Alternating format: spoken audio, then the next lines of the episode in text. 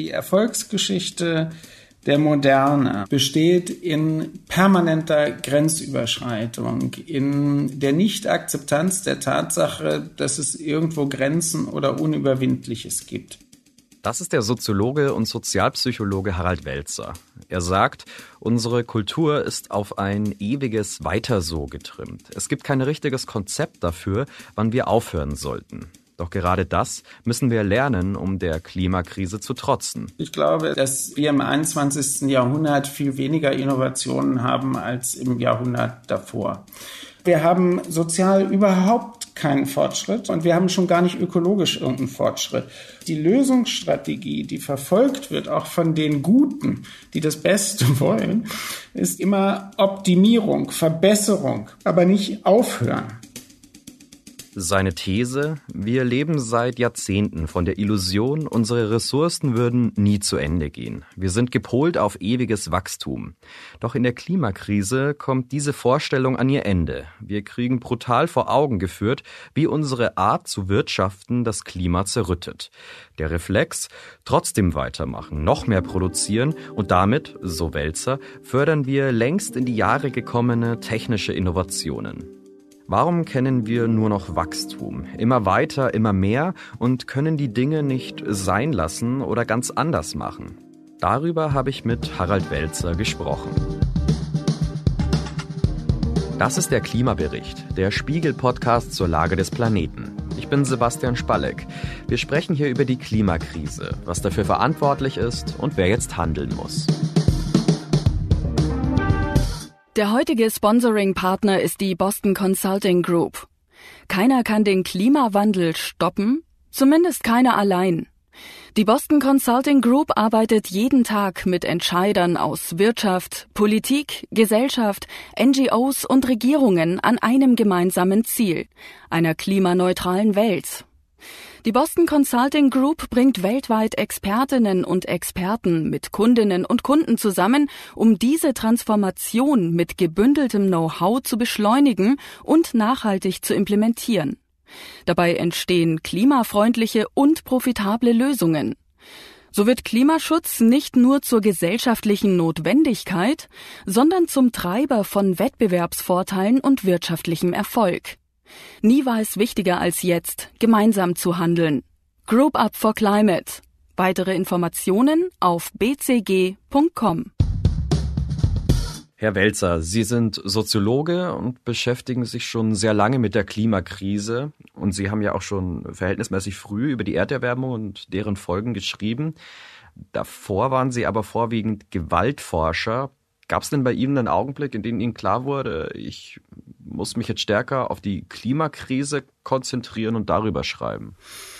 Naja, das eigentliche Erweckungserlebnis war, als ich mich sozusagen als Zeitungsleser und Laie mit dem Klimawandel beschäftigt habe und dann als Gewaltforscher die Frage hatte, wenn die alle recht haben, die jetzt da ihre Zahlen veröffentlichen und ihre Besorgnisse kommunizieren, was bedeutet das dann eigentlich für die Zukunft der Gewalt? Ja, weil es hat was zu tun mit der Veränderung von Überlebensmöglichkeiten und als Gewaltforscher war mir dann klar, wenn Überlebensmöglichkeiten sich verändern, dann ist Gewalt immer eine Option. Und dann habe ich damals naiv gedacht, da guckst du mal nach, was es für Studien gibt. Und siehe da, es gab keine Studien oder so gut wie nichts. Und dann ist mir halt aufgefallen, dass das ganze Thema Klimawandel so zu 99,7 Prozent naturwissenschaftlich dominiert ist und dass alles, was in Geistes-, Sozial-, Kulturwissenschaften kreucht und fleucht, sich für dieses Thema nicht interessiert. Und das fand ich natürlich dramatisch, weil der Erde und dem Klima beiden ist es ja egal, ob sie sich verändern. Die entscheidende Frage ist ja, was bedeutet das für uns, für die menschliche Lebensform? Und das war eigentlich das, was mich damals interessiert hat, weshalb ich dann diese Studie zu Klimawandel und Gewalt gemacht habe. Ja, Sie haben ja 2008 ein Buch rausgebracht, das hieß Klimakriege, wofür im 21. Jahrhundert getötet wird das klingt jetzt nicht gerade optimistisch. Hat sich Ihre Sicht aufs Klima und auf die Klimapolitik seitdem gewandelt oder vielleicht sogar verbessert? Verbessert wäre gut. Ich meine, wir haben es ja leider mit dem blöden Faktum zu tun, dass alle objektiven Werte über die den gegenwärtigen Zustand und die weitere Entwicklung der Klimaerwärmung in die negative Richtung zeigen, als die Gesellschaften sich ja systematisch weigern, das zur Kenntnis zu nehmen. Also insofern Politik, Wirtschaft und auch die Bevölkerung verharren in einer Position, das besser alles nicht zur Kenntnis zu nehmen. Ja, darüber wollen wir dann noch genauer sprechen. Gehen wir mal auf Ihr neues Buch ein. Das heißt Nachruf auf mich selbst. Darin geht es auch um die Kultur des Aufhörens. Klingt erstmal komisch. Auf dem Buchrücken steht, ich habe es hier liegen, Aufhören ist eine Kulturtechnik des richtigen Lebens. Zu Beginn Ihres neuen Buches beschreiben Sie darin auch eine persönliche Erfahrung. Im vergangenen Jahr hatten Sie einen akuten Herzinfarkt, haben aber trotzdem erstmal weitergearbeitet und eben nicht aufgehört. Was genau hat sich da abgespielt? Wenn ich es mal ganz schlicht beschreiben würde, dann wissen Sie nicht, dass Sie einen Herzinfarkt haben, wenn Sie einen Herzinfarkt haben. Jedenfalls nicht, wenn es der erste war. Und insofern habe ich tapfer zweieinhalb Tage die Anzeichen ignoriert, um dann gewissermaßen in dem Moment, nachdem es schon zu spät war, auf die Idee zu kommen, einen Kardiologen aufzusuchen. Und dann ist es nur dem absolut spontanen und extrem professionellen Handeln einer Kardiologin zu verdanken, dass wir dieses Gespräch noch führen können, weil ansonsten wäre ich über die Wupper gegangen. So. Aber der Witz an der Sache ist, man hat ja man sucht gewissermaßen alle Hinweise darauf, dass die Normalität die Normalität ist und dass alles, was passiert, nicht weiter schlimm ist. Und insofern kann man diese individuelle Geschichte auch als eine Metapher lesen dafür, wie unser gesellschaftlicher Umgang mit solchen Krisen ist. Mhm. Also jetzt im Nachhinein hätten Sie vielleicht früher irgendwann aufhören sollen. Also schließlich haben Sie ja jetzt schon wieder ein neues Buch geschrieben, also eben nicht aufgehört. Ach nee, also das Aufhören ist eine komplexere Angelegenheit. Es ist ja nicht, geht ja nicht darum, dass man irgendwie aufhört und in Zukunft nur noch im Kloster sitzt und betet oder meditiert oder sowas, sondern es geht ja letztlich darum, nicht zu vergessen, was die Frage war, auf die man eigentlich eine Antwort finden wollte oder sein wollte. Und das ist ja das, was uns im Alltag im Grunde genommen chronisch unterläuft. Dass man so mit den Ereignissen, mit den Anforderungen, mit den Aufgaben, mit den gefühlten Notwendigkeiten immer weiter surft und überhaupt nicht mitkriegt, wenn man sich sozusagen auf einer falschen Bahn bewegt. Also was ich aus dem Buch mitgenommen habe, Ihre These ist, uns würde allgemein eine Kultur des Aufhörens fehlen. Also gesellschaftlich oder eben wie bei Ihnen auch persönlich im Anbetracht einer Krankheit. Wir können quasi unseren gewohnten Gang nicht stoppen, aufhören und mal hinterfragen, ob das wirklich richtig ist, was wir jetzt gerade tun. Warum denken Sie denn, uns fehlt diese Kultur des Aufhörens? Warum ist die uns abhanden gekommen? Das ist eigentlich sehr einfach zu erklären. Die, die Erfolgsgeschichte der Moderne und insbesondere der kapitalistischen Moderne besteht in permanenter Grenzüberschreitung, in der Nichtakzeptanz der Tatsache, dass es irgendwo Grenzen oder Unüberwindliches gibt. Und im Zuge der Aufklärung, die sozusagen am Urgrund dieser modernen Entwicklung steht, ist eigentlich die Idee abhanden gekommen, dass auch menschliches Leben und auch das, was Menschen tun, entwickeln, erwirtschaften, dass das begrenzt ist. Ja, und unsere moderne Wirtschaft geht ja von der Fiktion der Unbegrenztheit aus, genauso wie moderne Wissenschaft von Unbegrenztheit ausgeht und so weiter. Das heißt, wir haben kein Konzept von Begrenzung, wir haben kein Konzept von Endlichkeit. Und das Problem wird an der Stelle virulent, wo wir es mit Endlichkeitsproblemen zu tun haben. Der Klimawandel ist ein Endlichkeitsproblem. Wenn wir die Range der für menschliches Überleben notwendigen Temperatur, die ja ziemlich schmal ist, diese Range, Wenn wir die unter- oder überschreiten, dann ist eben Ende. Das ist nicht korrigierbar. Und einleuchtender ist es noch beim Artensterben. Also wenn wir nicht 75 Prozent der Insekten, sondern 100 Prozent der Insekten verloren haben, dann ist Ende, weil dann die Nahrungsketten nicht mehr funktionieren, die Bestäubung, nichts funktioniert mehr. Das heißt, wir haben Endlichkeitsphänomene und wir haben aber kein Konzept von Endlichkeit. Und deshalb ist die Lösungsstrategie, die verfolgt wird, auch von den Guten, die das Beste wollen, ist die Lösungsstrategie immer Optimierung, Verbesserung, aber nicht aufhören. Und ich versuche in dem Buch zu entwickeln, warum aufhören möglicherweise eine angemessenere Lösung für Endlichkeitsprobleme ist als optimieren. Mhm. Auf diese scheinbaren Lösungsstrategien, darauf kommen wir gleich noch. Was mich jetzt aber erstmal interessiert, woher nehmen jetzt nicht alle, aber manche Menschen noch immer diese Vorstellung, dass Ressourcen niemals knapp werden würden und dass es immer so weitergeht wie bisher? Also mittlerweile wissen wir ja alle, welches Verhalten für unser Klima schädlich ist. Die meisten Fakten darüber sind seit über 30 Jahren bekannt. Sie geben in Ihrem Buch da auch ein naja, witziges Beispiel in der Bildzeitung. Da schildert ein Redakteur einmal eine zitiere, irre Reise um die Welt, einmal mit dem Flugzeug um die ganze Welt in 124 Stunden. Erklären Sie doch mal, was, was war das genau? Naja, das ist halt ein ganzseitiger Artikel gewesen in, in der Bildzeitung, bebildert mit so Instagram-Fotos wo eben ein Reporter unheimlich stolz erzählt, wie er diese Weltreise in kürzester Zeit und vor allen Dingen für wenig Geld gemacht hat. Diese Reise hat, wenn ich mich recht erinnere, 1827 Euro gekostet. Und es gab eigentlich drei Merkmale, die diesen Artikel für die Leser interessant machten. Nämlich erstens Weltrekord, also nur mit Billigfliegern so schnell um die ganze Welt. Zweitens hat so gut wie nichts gekostet. Drittens, alle Landmarks abgeklappert, die in den Reiseführern stehen in dieser kurzen Zeit. So, und der Witz an der Sache ist ja, sowas wird ja da nicht in der Bildzeitung als etwas dargestellt, wie bekloppt Leute sein können, sondern ganz im Gegenteil, das ist ja eine tolle Geschichte. Deshalb war die Überschrift auch meine total verrückte Reise um die Welt und dann sagen alle, hahaha, das ist ja total verrückt, sowas zu machen, das will ich auch gerne machen. Sprich, das funktioniert als Rollenmodell.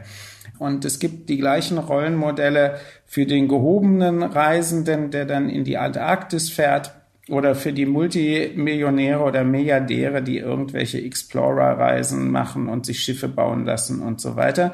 Und alles folgt demselben Modell der Grenzüberschreitung und der Zerstörung, ohne dass in irgendeiner Weise diese Zerstörung an, auch nur an irgendeiner Stelle thematisch wird. Für Leute, die sich jetzt viel mit dem Klima beschäftigen, ist das natürlich zum Kopfschütteln, da muss man sich ans Hirn fassen.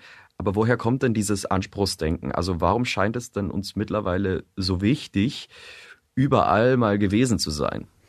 Mein Kollege Hartmut Rosa hat ja den, wie ich finde, sehr guten Begriff der Weltreichweite geprägt und die Moderne besteht in der Erfahrung der permanenten Erhöhung von Weltreichweite. Also ich kann es jetzt mal autobiografisch machen. Ich komme von einem kleinen, kleinen Dorf aus der norddeutschen Tiefebene.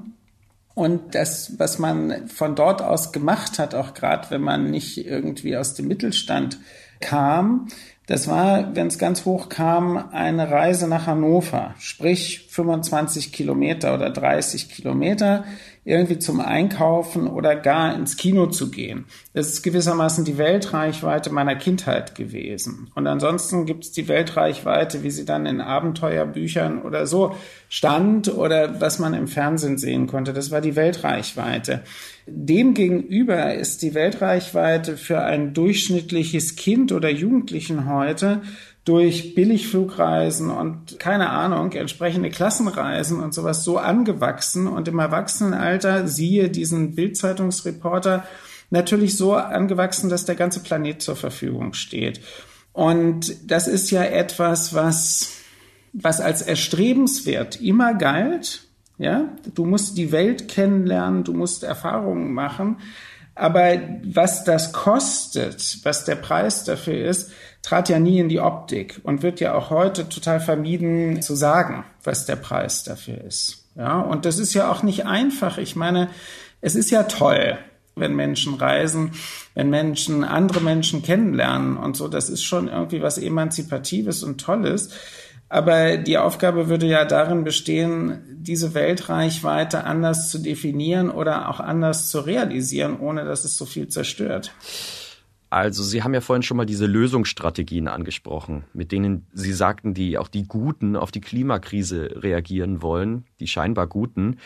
Im Buch schreiben Sie einmal, das lese ich jetzt schnell vor, Statt es für möglich zu halten, dass in Zukunft weniger Energie erzeugt und verbraucht wird, weil es zum Beispiel keine Autos und Flugzeuge mehr gibt, werden um zwei Generationen zu spät gekommene Technohelden wie Elon Musk glühend verehrt, hofiert und mit Geld zugeschissen, obwohl sie nichts anderes zu bieten haben als die Mobilitätsutopien der 1950er Jahre.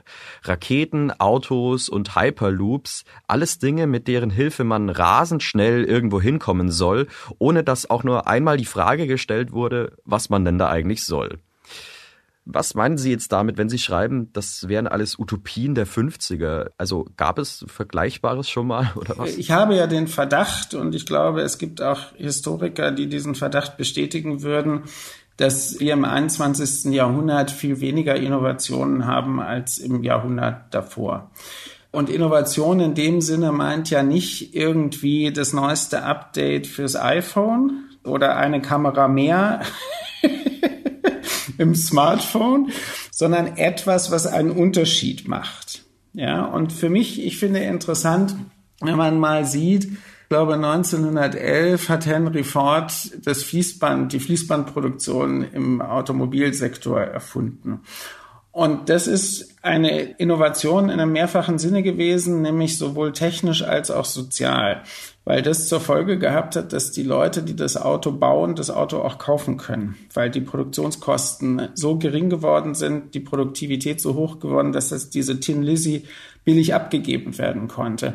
Jetzt sind wir 100 Jahre weiter, 110 Jahre weiter und wir halten es für eine Innovation, wenn eine Gigafactory, also eine Autofabrik gebaut wird in Brandenburg und denken, das ist was ganz was Dolles, ja, und übersehen dabei, dass die Autos, die dort produziert werden, aller Voraussicht nach so teuer sind, dass die Arbeiter die sich gar nicht kaufen können. Das heißt, wir haben auf der technologischen Ebene einen minimalen, keinen qualitativen, sondern nur einen minimalen Fortschritt, weil das sind jetzt nicht fossile Autos, sondern Elektroautos, die da zusammengeschraubt werden. Aber wir haben sozial überhaupt keinen Fortschritt an der Stelle und wir haben schon gar nicht ökologisch irgendeinen Fortschritt.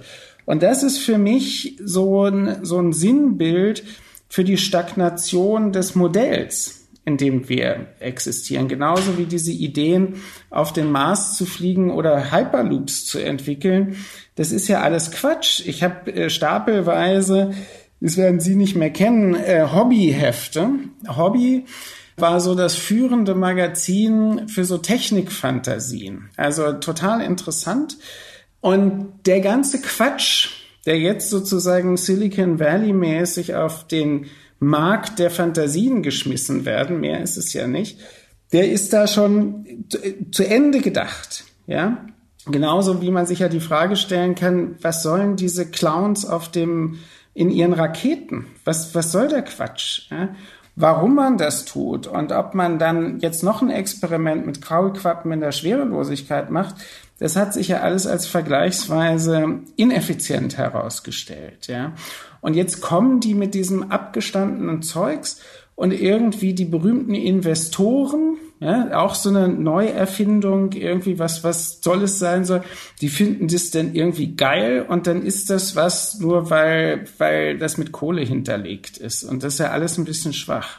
Also Sie denken, wir verspekulieren uns völlig, wenn es um den Schutz des Planeten geht, wir uns aber in großen Teilen jetzt nur auf diese technischen Innovationen verlassen. Naja, absolut verspekulieren wir uns und auch auf sozusagen unfassbar dümmliche Art und Weise. Ich meine, ein anderer Schlüsselmoment war ja, als unser amtierender Wirtschaftsminister Altmaier vor ein paar Wochen erst mit großer Überraschung festgestellt hat, dass man ja, wenn man alles elektrifiziert, man doch tatsächlich mehr Strom braucht.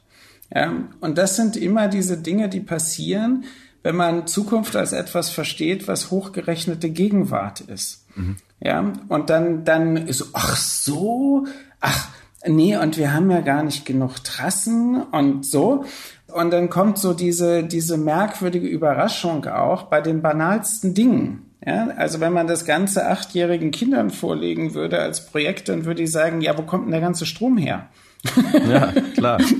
Aber sozusagen innerhalb der systemischen Logik kommt keiner darauf, die einfachste Frage zu stellen. Und insofern sind sie mit ihrem Verspekulieren schon auf dem richtigen Dampfer. Ja, ja trotzdem, jetzt sind Sie mir aber schuldig zu sagen, was stellen Sie sich denn unter wirklich nützlichen Innovationen vor? Wenn ich mir Fortschritt im 21. Jahrhundert vorstelle, dann wäre eine Innovation ein riesiges Projekt, wie man Raumüberwindung machen kann, ohne Energie zu verbrauchen. Das wäre geil. Das wäre eine interessante Sache.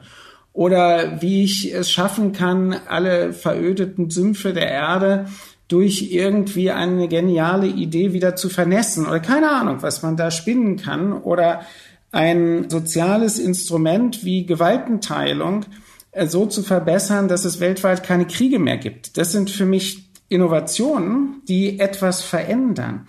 Aber ein Hyperloop oder eine Autofabrik, das ist ja nichts. Das ist ja Quatsch. Also genauso wie das Flugtaxi und sowas sind alles zwei, drei Generationen alte Utopien. Was glauben Sie denn, wie schafft es dann die Industrie, an diesen alten Utopien festzuhalten? Weil in Ihrem Buch schreiben Sie auch über solche Argumentationsketten, also über Widersprüche, die so gedreht werden, dass gerade mehr Konsum dem Klima zugutekommt. Umweltbewusstsein wird quasi so zur Ware. Können Sie dafür mal ein Beispiel geben? Ein Beispiel, was das sehr schön illustriert. Ich hatte vor ein paar Tagen eine Diskussion im Fernsehen bei Markus Lanz mit einem FDP-Politiker. Und da sagt Markus Lanz, warum denn nicht ein Tempolimit auf der Autobahn? Dann kommt bla bla bla, bringt nichts, alles Kokolores. Und dann sagt Markus Lanz, aber ein Tempolimit auf Autobahnen würde so viel CO2 einsparen wie die Abschaffung des innerdeutschen Flugverkehrs. Daraufhin wusste dieser Politiker zunächst nichts zu sagen, ergänzte dann aber hinterher, jaha, diese Rechnung stimmt für die Gegenwart, aber in Zukunft, wenn die Autos kein Benzin mehr verbrauchen, dann stimmt das ja nicht und deshalb braucht man kein Tempolimit. Und das ist natürlich so cool, weil man dann diese Ausweichbewegung, ja, also erstmal wäre das ja immer noch kein Argument gegen ein Tempolimit, ja, also gegen Einsparung ist das ja immer noch kein Argument. Aber gewissermaßen man in höchster Aktivierung von Münchhausen-Fantasien wird eine künftige Lösung herangezogen, um Schwachsinn in der Gegenwart zu legitimieren. Vollkommen begründungsfreier Schwachsinn. Und so läuft das Ganze ja permanent und ich beobachte es halt, ich werde ja viel eingeladen, auch von Industrieverbänden und so. Und die gehen immer bei allem mit, bei jeder Analyse über den Zustand der Welt und die Probleme, die wir haben, wringen die die Hände und denken an ihre Kinder oder Enkelkinder.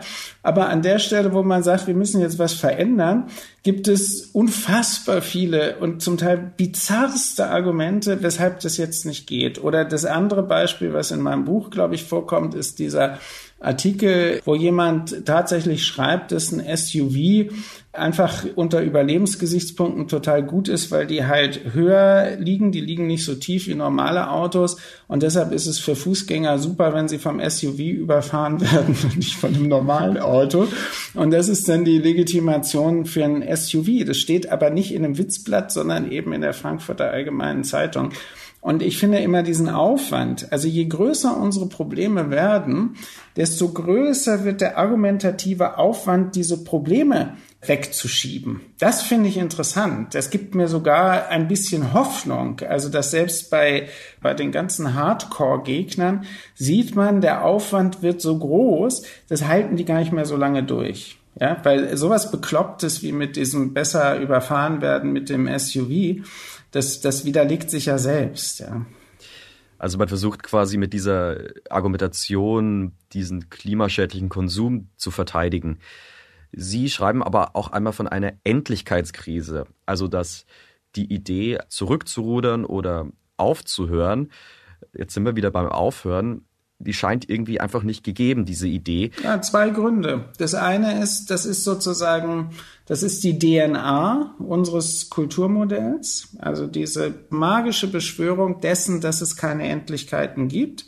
Und zweitens, dass unser Kulturmodell, besonders in der Fassung westliche Nachkriegsgesellschaft, ein unfassbar erfolgreiches Kulturmodell ist. Also die Art und Weise, wie wir jetzt miteinander reden können, mit dieser technischen Ausstattung, mit diesem Bildungsniveau, mit diesem Verfügen über Daten, mit der Freiheit, das sprechen zu können, ist ja alles Ergebnis dieses Erfolgsmodells. Das ist ja nicht nichts. So, und wir wissen aus der Organisationspsychologie, es gibt nichts Schlimmeres als den Erfolg, weil der Erfolg bindet einen ja. ja? Also das haben wir schon immer so gemacht, da sind wir immer gut mitgefahren. Und besonders dann, wenn man scheinbar keine Alternative hat. Ja, und das ist der Mechanismus, in dem der ganze Laden sich sozusagen selber blockiert. Die Lösung immer auf dem Weg zu suchen, wie man bislang Lösungen gefunden hat. Und das führt bei Endlichkeitskrisen ins totale Desaster. Also ich habe gerade heute Morgen gelesen, da geht es jetzt um die Wiederaufbauprogramme im Ahrtal. Und es ist total abgefahren. Die Leute kriegen ihre Häuser dort bezahlt, obwohl sie sie gewissermaßen naturgetreu wieder aufbauen. Also das ist nur ein ganz kleiner Prozentsatz der Häuser und Infrastrukturen, die nicht wieder so aufgebaut werden, wo und wie sie vorher gewesen sind. Und nichts könnte ja deutlicher zeigen, dass also selbst nach einer solchen Katastrophe das Beharrungsvermögen, wie man es immer gemacht hat, so viel stärker ist als jede Lernprovokation. Das finde ich ja total abgefahren. Aber wenn das jetzt so in uns drin ist und wir quasi auf dieses Erfolgsmodell so gepolt sind, dieser Drang, alles so zu machen, wie wir es schon immer gemacht haben, Sie haben es ja gerade gesagt, wie schaffen wir es dann jetzt damit dann aufzuhören? Also welche Fragen müssten wir uns stellen? Ja, ich würde sagen, man muss ein bisschen in dem Sinne zurück auf losgehen, indem man sich die Frage vor Augen führt, worum geht's eigentlich? Ja, und in der menschlichen Lebensform geht es um Beziehungen und um subjektives Wohlbefinden. Also an der Stelle, wo existenzielle Grundbedürfnisse befriedigt sind. Also ich brauche eine saubere Luft, ich brauche was zu trinken, ich brauche was zu essen, ich brauche was zu wohnen. Das sind die Bedingungen. Ja? Wenn das erfüllt ist, ist alles andere verhandelbar, weil wir aus der Glücksforschung wissen, dass das subjektiv empfundene Glück nicht anwächst ab einem bestimmten Niveau. Und das liegt etwas oberhalb dieser existenziellen Grundsicherung. So, und das ist doch ein interessanter Ausgangspunkt. Dann ist doch die Frage, was möchten wir denn anders gestalten? Und dann würde ich sagen, okay, wir haben Probleme in den Geschlechterbeziehungen, wir haben Probleme in den Gewaltverhältnissen, wir haben Probleme mit Gerechtigkeit und wir haben Probleme mit der Ökologie. Also lasst uns doch gucken, auf welche Weise wir unsere Fähigkeiten nutzen können, um diese Probleme einer besseren Status zuführen zu können. Stattdessen kümmern wir uns überhaupt nicht um diese Probleme, sondern machen immer die Voraussetzung, um irgendwelche Probleme lösen zu können, müssen wir zunächst mal Wirtschaftswachstum produzieren.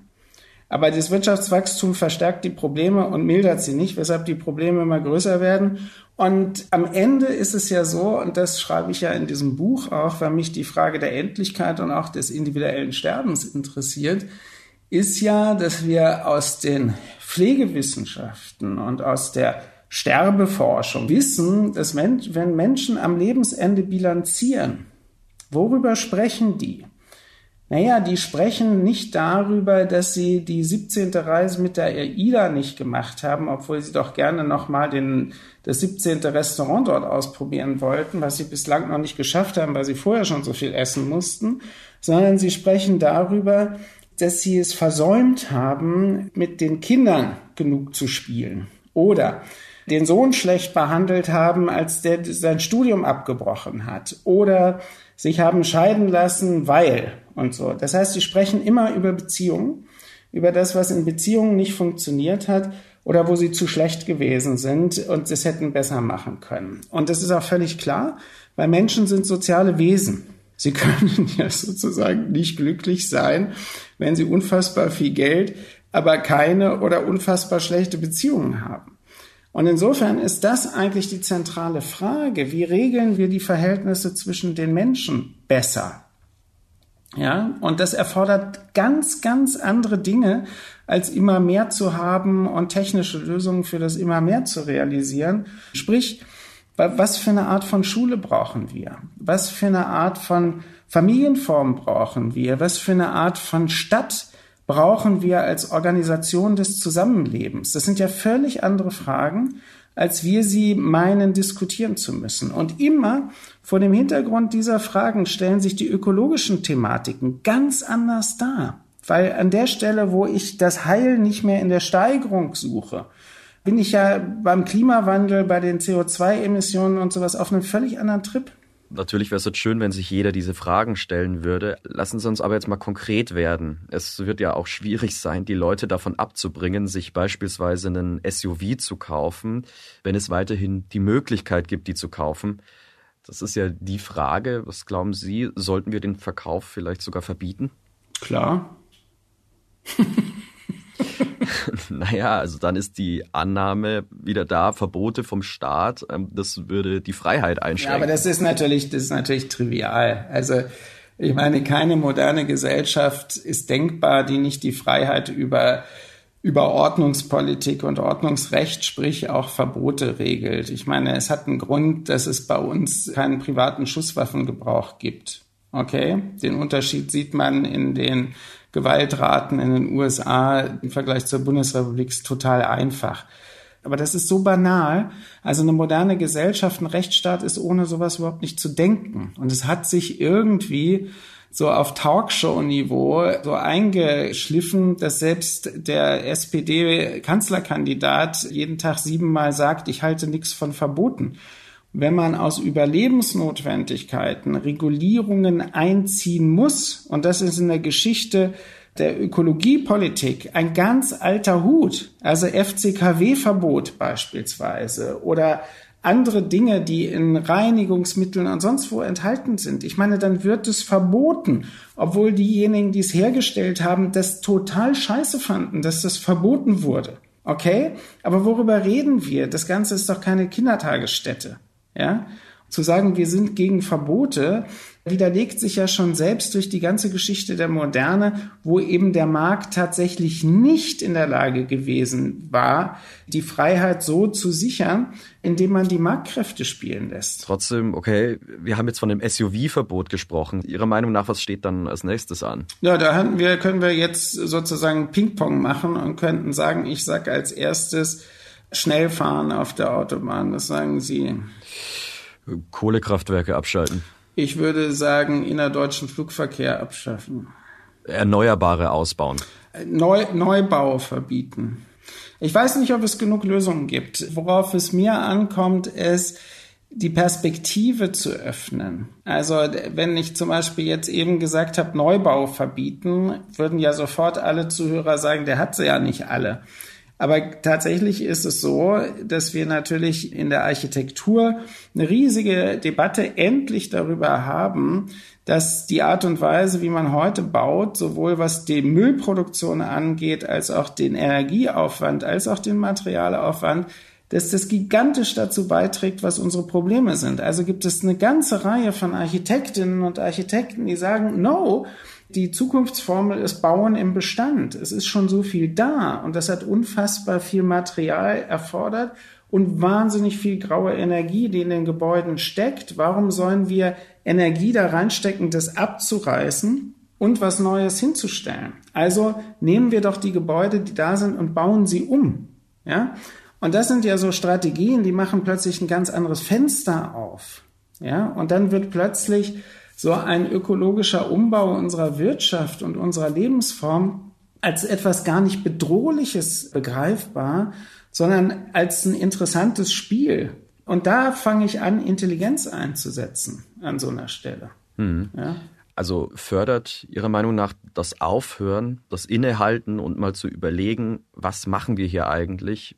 So ein fördert das so ein Denken outside of the box, also alteingesessenes wird quasi neu gedacht. Absolut, absolut. Und ich glaube, das, das habe ich noch nie jetzt äh, gesagt oder drüber nachgedacht, aber man kann ja so Experimente, Gedankenexperimente machen, Robinson Crusoe mäßig. Was fängt der mit den Dingen an, die es auf der Insel gibt? Mhm.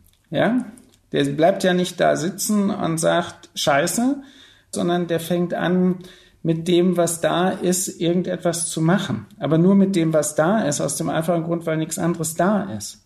Und unsere Kultur basiert ja immer auf Zufuhr. Es muss immer was Neues dazu und damit mache ich jetzt was. Den Stoff wandle ich um. Aber wenn man sich einfach eine Versuchsanordnung vorstellt, es ist mal das da, was da ist und es kommt von außen nichts rein. Was kann ich denn damit machen? Und das finde ich spannend. Und jetzt noch ein Beispiel, auch habe ich auch da die drüber nachgedacht. Ich habe neulich Apollo 13 gesehen, den Film mit Tom Hanks. Ja. Und da gibt's eine total interessante Szene, als die Astronauten sozusagen in dieser Emergency-Situation, in dieser Kapsel sind und man weiß, die Energie wird weniger, der Sauerstoff wird weniger, dann machen die unten in dem NASA-Quartier, stellen die nach, was haben die Astronauten an Material an Bord in der Kapsel und schaffen dieses Material, also irgendwelche Schläuche, irgendwelches Pflaster, irgendwelche Schrauben, tun es auf den Tisch und sagen zehn Leuten, die sie zusammenholen, baut jetzt daraus einen Katalysator aus total Mist, ja, eben das, was da ist, und dann bauen die das und kommunizieren das nach oben in die Kapsel. Ihr müsst jetzt das Material so und so verwenden und dann kriegt ihr euer Problem gelöst. Das ist eigentlich geil als Bild weil das ist sozusagen unmöglich, scheint es, mit diesen profanen Materialien so eine Hightech-Lösung herzustellen. Aber man probiert es aus und dann geht es. Und das sind so meines Erachtens nach so Gedankenmodelle, mit denen man sehr weit kommt. Um jetzt nochmal auf Ihr Buch zurückzukommen. Sie schreiben da auch von Menschen, die gut aufhören können. Also unter anderem haben Sie mit dem Bergsteiger Reinhold Messner gesprochen, der ja auch viele seiner Expeditionen abbrechen musste. Was können wir denn von den Menschen lernen, die Sachen gut aufhören können? Ja, also das ist, äh, das ist genau die Frage, die ich mir gestellt habe.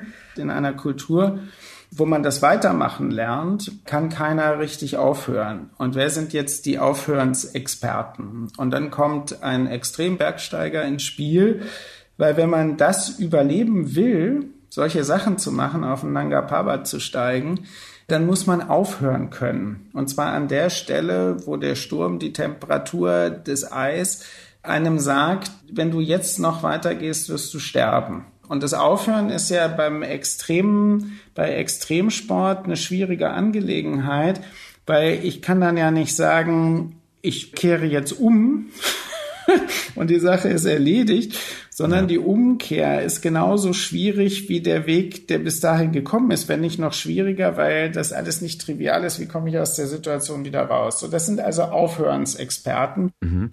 Und was können wir daraus jetzt ziehen für die Klimakrise?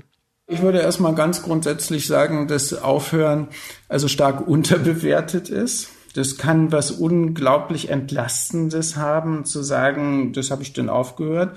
Es kann auch, wie Messner das sagen würde, die Öffnung für etwas Neues sein. Also ich höre mit etwas auf, um etwas anderes beginnen zu können.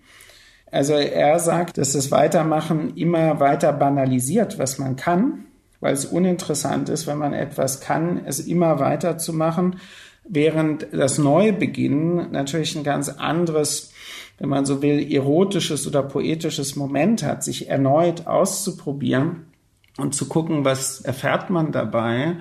Also, dass man erstmal man das Aufhören nicht negativ bewertet, sondern positiv bewertet dann guckt, was kann ich eigentlich in unserem Sinne klimapolitisch, ökopolitisch daraus machen. Also wir hatten schon lange zum Beispiel den Begriff der Nutzungsinnovation. Also ich brauche nicht ein neues Ding, ja, um einen Zweck, einen neuen Zweck zu erreichen, sondern ich muss es nur anders gebrauchen. Und das ist ja was Hochspannendes. Und da gibt es dann ganz viele Beispiele, dass man eine Kantine in einem Werksgebäude auch als Vortragsraum nutzen kann oder als Versammlungsraum für die Gemeinde oder was auch immer. Ja, also es gibt unheimlich viele Mehrfachnutzungen, wo ich keine einzige Ressource brauche, nichts mobilisieren muss, sondern nur das nehme, was ich habe, aber ich verwende es anders. In Ihrem Buch, da geht es ja ums Aufhören, aber es heißt ja Nachruf auf mich selbst. Also gegen Ende des Buches beschreiben Sie Ihren eigenen Nachruf Nachrufe werden ja üblicherweise von anderen Menschen für einen geschrieben. Warum wollten Sie sozusagen einen eigenen verfassen? Naja, meiner ist es ja der Nachruf auf das zulebende Leben. Also die Frage ist ja, die man sich vorlegen sollte, aus meiner Sicht, wer will ich gewesen sein? Oder übersetzt, was sollte in meinem Nachruf stehen? Und das ist ja der Versuch. Und deshalb stehen ja in meinem Nachruf so Dinge drin, wie ich möchte, dass in meinem Nachruf steht, er konnte gut Zeit verschwenden oder ich möchte, dass in meinem Nachruf steht, er hat Menschen Handlungsspielräume eröffnet oder er war nie konsequent oder so. Also das ist im Grunde genommen, dieser Typ Nachruf ist ja sowas wie so eine Art Matrix, an der man sich orientieren kann im Fluss des weiterlaufenden Lebens. So. Und hoffen Sie auch später mal als jemand bekannt zu sein, der die Klimakrise früh erkannt hat? Wer die zugrunde liegende Problematik sehr früh erkannt hat, war jemand wie Dennis Meadows. Das ist unheimlich wichtig, was der gemacht hat, aber das ist ja für die, für die Bewältigung eines solchen Problems irrelevant, wer das zuerst erkannt hat ja, vielleicht nicht der Erste, der es erkannt hat, aber sondern jemand, der Möglichkeiten aufgezeigt hat, wie wir damit umzugehen haben. Das ist was anderes. Also dann würde ich sagen, ich hätte gern, dass in meinem Nachruf steht, es war hilfreich, was Welzer gemacht hat.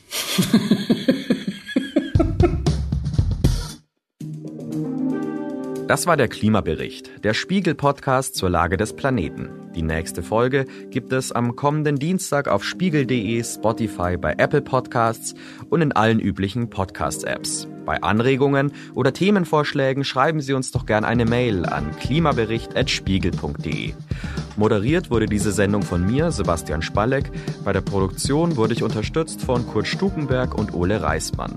Technische Produktion und Musik übernahm Philipp Fackler. Hier noch einmal ein Hinweis des heutigen Sponsoring-Partners, der Boston Consulting Group.